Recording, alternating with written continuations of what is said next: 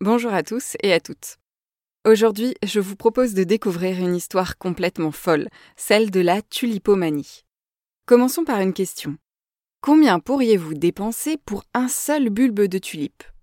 Un euro, deux euros, cinq euros peut-être, mais pour un bulbe très très rare.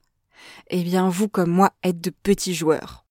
Aux Pays-Bas, dans les années 1630, un bulbe de tulipe s'achetait couramment pour le prix d'un an de salaire moyen.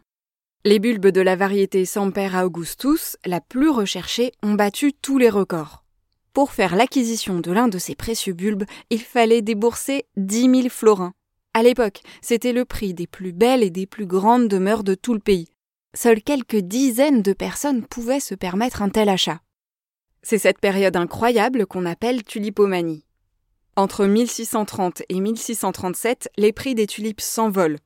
Elles sont achetées et revendues à prix d'or jusqu'à provoquer le tout premier krach boursier de notre histoire. Alors avant cela, la tulipe a eu une histoire somme toute assez classique.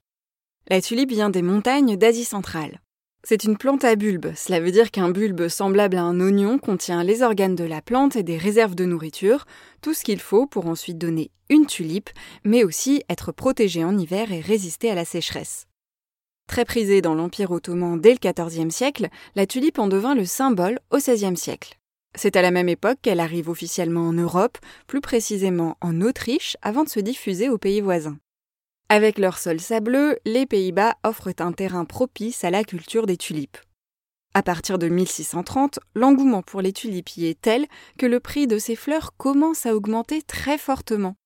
Le marché s'emballe et en 1635, on vend et on achète désormais des bulbes encore en terre sur la seule foi d'une promesse de vente, d'un simple bout de papier.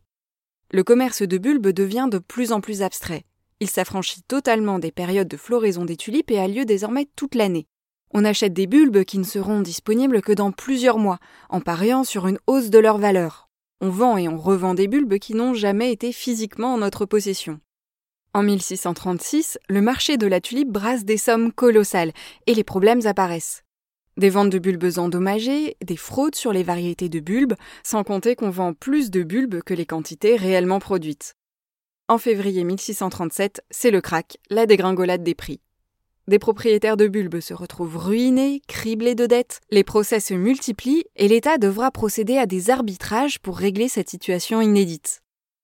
Une fois cette période terminée, on continua à cultiver la tulipe aux Pays-Bas et dans toute l'Europe, à créer de nouvelles variétés et à les commercialiser, le tout à des prix beaucoup plus raisonnables. Il faudra cependant attendre la fin de la Seconde Guerre mondiale pour que les bulbes de tulipes deviennent accessibles financièrement au plus grand nombre et commencent à peupler nos jardins, y compris les plus modestes.